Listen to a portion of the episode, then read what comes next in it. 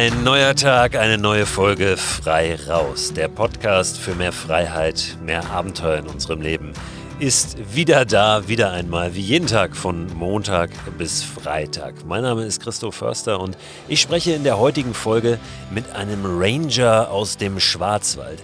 Ja, sowas gibt es tatsächlich, auch in Deutschland. Ranger. Was die genau machen, darüber spreche ich mit Achim Laber, so heißt der gute Mann. Ich spreche mit ihm aber auch über ein Thema, das ja durchaus auch ein sensibles, ein wichtiges, aber auch ein nicht ganz so schönes ist. Er hat nämlich einen Hilferuf abgesondert in Form einer Pressemitteilung, hat gesagt, Leute, so wie das hier läuft im Schwarzwald aktuell auf dem Feldberg, da da kommen wir nicht weiter. So können wir nicht äh, in die Zukunft gehen, weil hier einfach nicht respektvoll mit der Natur umgegangen wird. Ich habe davon gelesen, davon gehört und habe ihn direkt angerufen und gesagt, ich will gerne mit, mit ihm sprechen um das einfach mal ähm, auch zu klären. Wie ist es auf der anderen Seite, auf der anderen, in Anführungszeichen? Letztlich sitzen wir natürlich alle im gleichen Boot, aber wie sieht ein Ranger oder jemand, der dann auch für den Schutz eines Naturbereichs zuständig ist, wie sieht der das Verhalten von uns, also denjenigen, die dann abenteuerlustig auch nach draußen ziehen und dort was erleben wollen? Bevor wir in das Gespräch reinspringen, möchte ich aber noch mal ganz kurz über die Mikroabenteuer-Dokumentation sprechen, die vorgestern am Pfingstmontag zur super Sendezeit direkt vor Rosamunde Pilcher um 19.30 Uhr im ZDF lief. Ich habe bei dem Film zwar mitgewirkt, aber ihn auch an dem Abend zum ersten Mal in voller Länge gesehen. Und war am Ende tatsächlich zufrieden. Auch wenn ich dabei war, auch wenn ich weiß, was dann nicht im Film gelandet ist, was rausgeschnitten wurde, auch an Kommentaren von meiner Seite. Aber unterm Strich fand ich die Idee des Mikroabenteuers doch sehr, sehr gut wiedergegeben. Alle, die diesen Film nicht gesehen haben, können das übrigens gerne noch nachholen. Der steht in der Mediathek. Also einfach in der ZDF-Mediathek mal nach Mikroabenteuer suchen. Da kommt dann dieser 43-minütige Film. Es gibt aber auch noch Bonusmaterial, was nicht im Fernsehen lief. Wenn ihr nach Mikroabenteuer sucht in der ZDF-Mediathek. Verlinke ich aber natürlich auch nochmal in dem Newsletter, der am Ende der Woche rausgeht. Abonnieren kannst du den unter christoförster.com slash frei raus. In dem Film wurden drei Teams begleitet, die jeweils auf ein Mikroabenteuer gehen. Das war eine Familie aus Leipzig, zwei Freundinnen aus dem Rheingau und ein schwules Paar aus Hamburg. Die Erfahrungslevel dieser einzelnen Teams waren doch schon sehr unterschiedlich und so gibt es natürlich auch hier und da mal eine Szene in dem Film, die einen schmunzeln lässt. Ich fand es aber ganz, ganz besonders schön, dass eben rüberkommt, dass die Hürde nicht so hoch ist für niemanden, um ein Mikroabenteuer zu erleben. Du kannst eben los, auch wenn du keine Top-Ausrüstung hast, einfach mit deinem Tourenrad und dann erlebst du dein individuelles, dein ganz persönliches Abenteuer, das vielleicht für jemand anderes gar kein Abenteuer darstellen mag, aber für dich eben schon und das ist ja das, worauf es ankommt. Diese Teams haben in dem Film dann zwischendurch immer mal so Aufgaben von mir bekommen, die natürlich auch eher niedrigschwellig waren. Da ging es zum Beispiel darum, mal einen Tee aus Brennnesseln zu kochen oder auf einen Baum zu klettern. Aber dann durchaus auch die Nacht draußen zu verbringen, ohne Zelt, einfach unter freiem Himmel, was gerade die beiden Mädels aus dem Rheingau dann hart getroffen hat. Die taten nicht nur mir ein bisschen leid, sondern vielen anderen, die den Film gesehen haben, die mir das erzählt haben, dann auch am Ende, weil die wirklich Pech hatten mit dem Wetter. Die haben unter einer Brücke geschlafen, die kamen richtig in den Regen.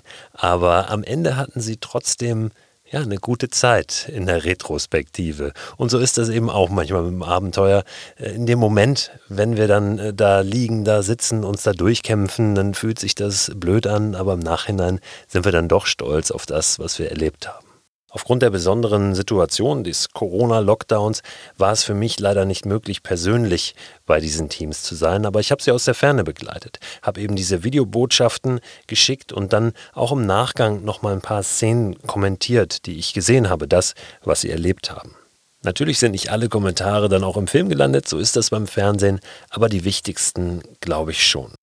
Da gibt es eine Szene, wo das Paar aus Hamburg am Abend sein Lager aufgeschlagen hat auf einer Wiese und dann sich im Hintergrund ein Auto nähert, jemand aussteigt und die beiden darauf hinweist, dass es sich hier um ein Privatgelände handelt und dass sie dieses doch bitte verlassen mögen.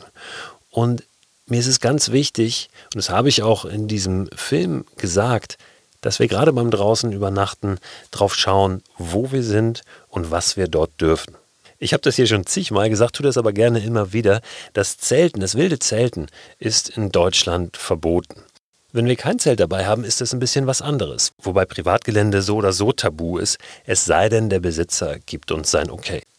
Und da sind wir bei Achim Laber, dem Ranger aus dem Schwarzwald. Der beobachtet nämlich, dass gerade in diesem Jahr, wo natürlich mehr Menschen in die Natur vor die Haustür strömen, ja, dieses Bewusstsein für ein respektvolles Verhalten in der Natur zu schwinden scheint. Ich habe ihn angerufen, um mit ihm darüber zu sprechen. Ein Ranger ist ja nun mal meist draußen unterwegs und das war er in diesem Moment, wo ich ihn erreicht habe, auch. Insofern ist die Soundqualität vielleicht nicht ganz optimal, aber auch hier, ich habe das neulich schon mal gesagt, stell dir einfach vor, du hättest ihn jetzt selber am Telefon und er würde dir ganz persönlich erzählen, wie sieht's da eigentlich aus momentan im Schwarzwald? Ja, Herr Lava, schönen guten Tag. Ich freue mich, dass Sie hier heute zu Gast sind und äh, sende Grüße aus Hamburg, aus dem hohen Norden in den Schwarzwald erstmal. Schöne Grüße zurück nach Hamburg. Sie haben einen Hilferuf abgesondert. Die Situation im Schwarzwald, ja, man kann fast sagen, läuft so ein bisschen aus dem Ruder, was die Abenteuerlustigen und das Verhalten der Abenteuerlustigen dort vor Ort angeht. Sie sind Ranger im Schwarzwald. Vielleicht mal vorab, was ist ein Ranger überhaupt? Das fragen mich immer wieder auch mal Leute. Das ist ja ein Begriff, den man vor allem aus dem englischsprachigen Raum kennt. Aber es gibt ja auch in Deutschland Ranger. Was macht ein Ranger?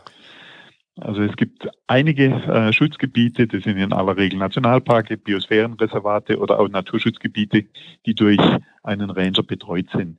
Wir machen Öffentlichkeitsarbeit in diesen Naturschutzgebieten und passen aber auch etwas auf die Regeln auf, die in diesen Naturschutzgebieten gelten.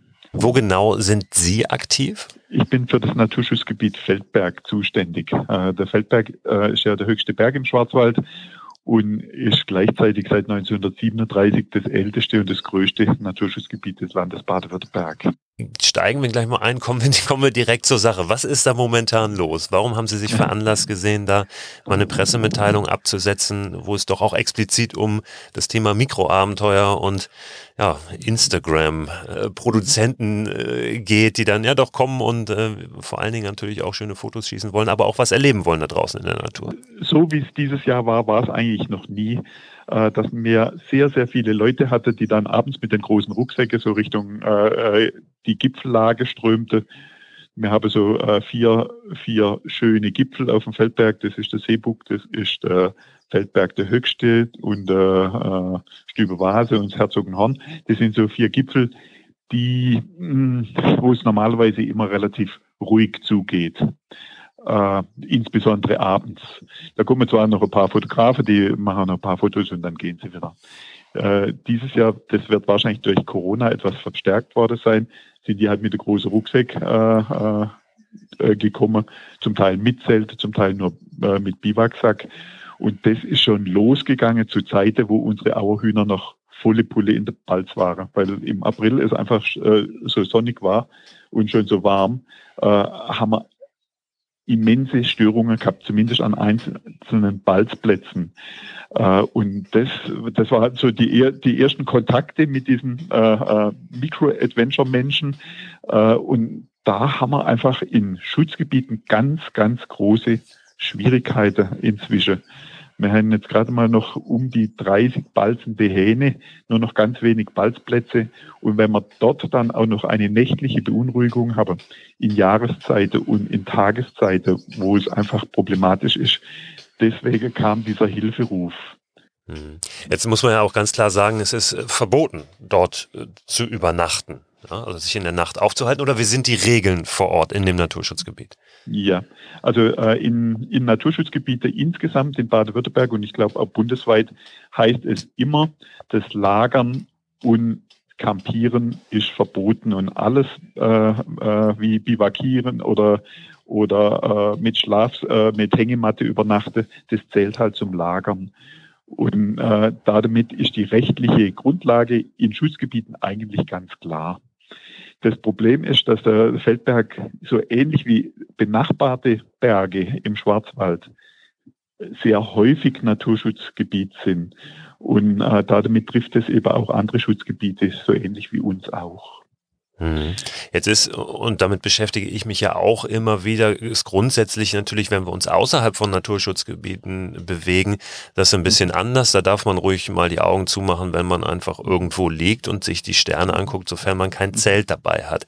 Aber ich glaube, das ist ganz wichtig, da auch immer konkret darauf hinzuweisen, dass es eben in Naturschutzgebieten anders ist. Also es geht auch darum, sich immer zu informieren, wie ist die Lage vor Ort. Was bekommen Sie dann? Sie gehen ja sicherlich auch ins Gespräch dann mit jemandem, der sich dort äh, oben aufhält. Wie, wie ist da so die Kommunikation? Gibt es dafür überhaupt ein Bewusstsein bei den Menschen, wo die sich aufhalten und was sie dürfen, was sie nicht dürfen?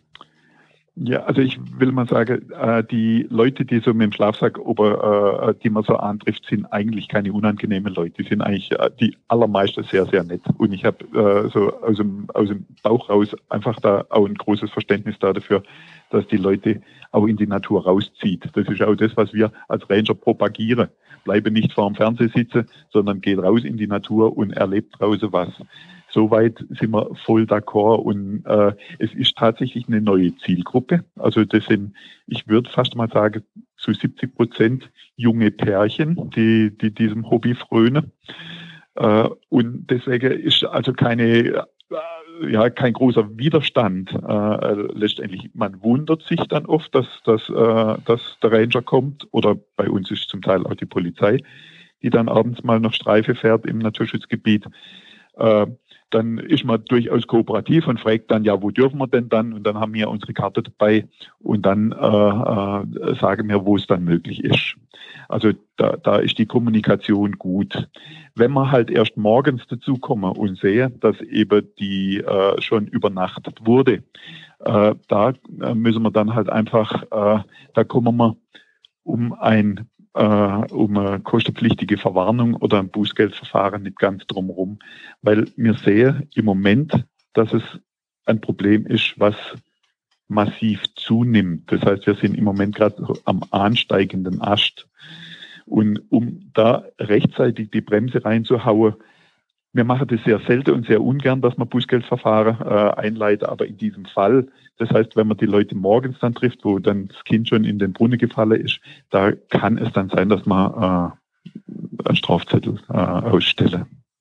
Gibt es Möglichkeiten im Schwarzwald? Ich glaube, es gibt ja auch ein paar Trekking-Camps dort, wo man sich wieder aber vorher anmelden muss. Gibt es auch Möglichkeiten, ohne großen Vorlauf, ohne großen Plan, dann auch legal vielleicht mal eine Nacht zu verbringen in der Ecke?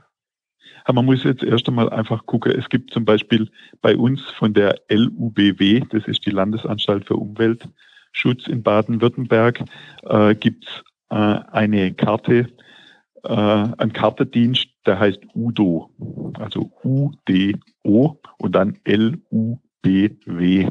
Wenn man das eingibt in Google, dann hat man zumindest schon mal die Schutzgebietsgrenzen. Und da weiß man ganz genau, außerhalb ist nicht so heftig. Man muss aber auch dazu sagen, außerhalb Naturschutzgebiete gilt dieses draußen übernachten tatsächlich auch nur im Wald, auf landwirtschaftlichen Flächen, sprich auf Wiesen und auf Weiden. Äh, da kann man in erhebliche Konflikte mit den Grundstückseigentümern kommen, weil äh, also mir geht es immer so, dass man immer am aller, aller einfachsten äh, äh, das hinkriegt, indem man dem Grundstückseigentümer fragt. Und das ist im Schwarzwald in aller Regel der nächstgelegene Bauernhof. Da klingelt man mal kurz. Da sagt man, mir würde gern bei euch irgendwo äh, auf eurer Fläche heute Abend mal geschwind übernachten. Wir räumen morgen früh alles weg.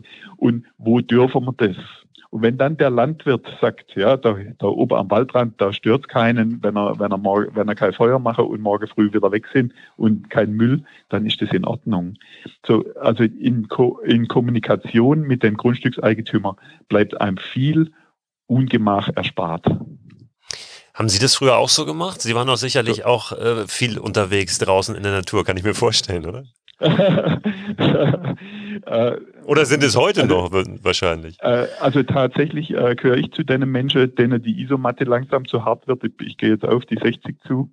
Also von dem her, aber tatsächlich haben wir natürlich auch unsere Fernwanderwege gemacht äh, früher und wir haben auch als mal draußen übernachtet äh, natürlich haben ja das auch nicht immer so hundertprozentig äh, äh, so eingehalten, wie, wie es sich eigentlich gehört.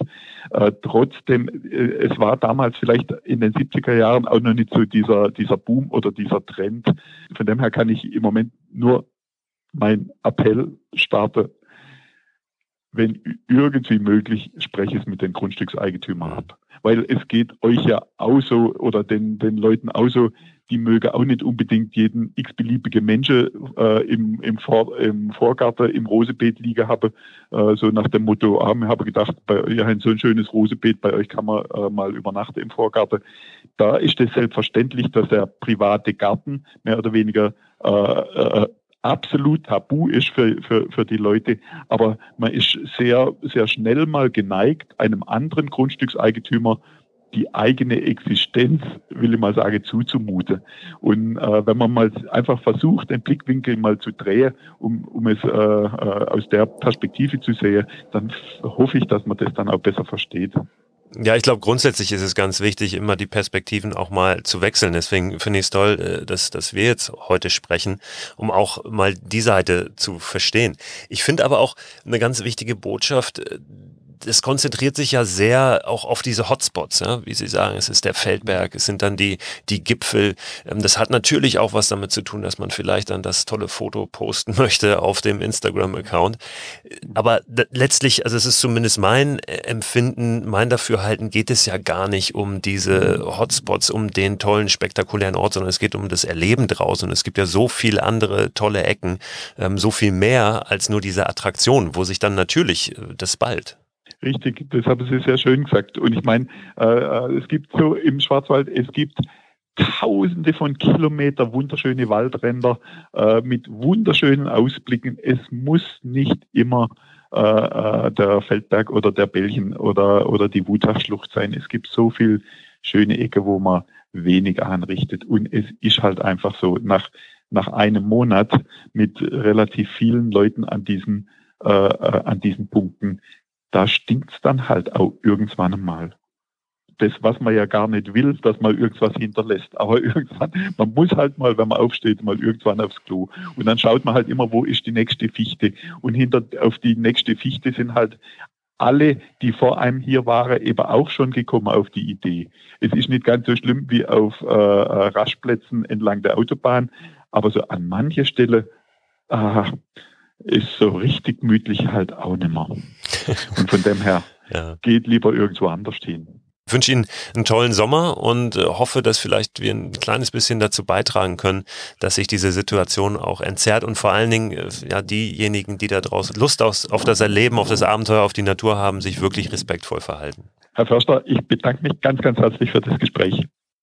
Ja, ein heikles, aber auch ein unglaublich wichtiges Thema. Es wird in den kommenden Tagen hier auch nochmal eine Folge geben zu der Frage, welche Lösungen wären denkbar, um dieses gestiegene Bedürfnis nach dem Erleben von Natur vor der Haustür auch äh, ja, bedienen zu können.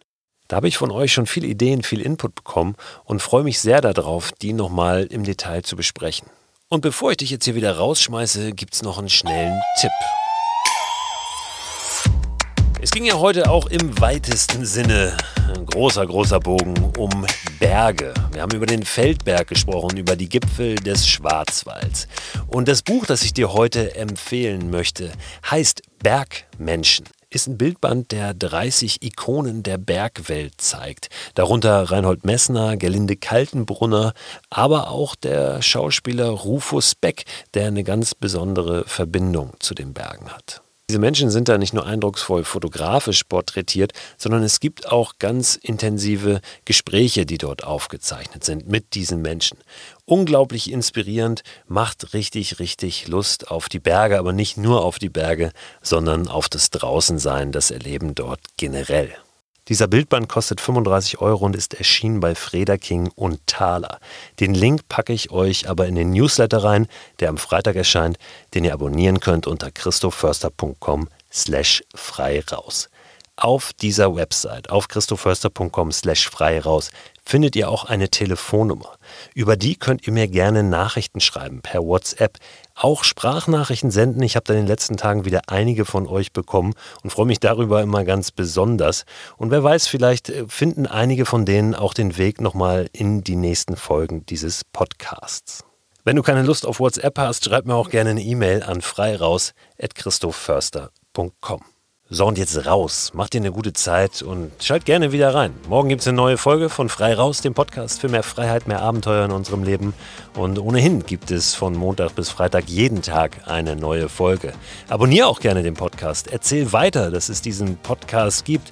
Und dann ja, werden wir alle zusammen ganz viele unvergessliche Momente da draußen erleben. Nicht alle zusammen im wörtlichen Sinne, aber doch irgendwie alle gemeinsam. Mach's gut.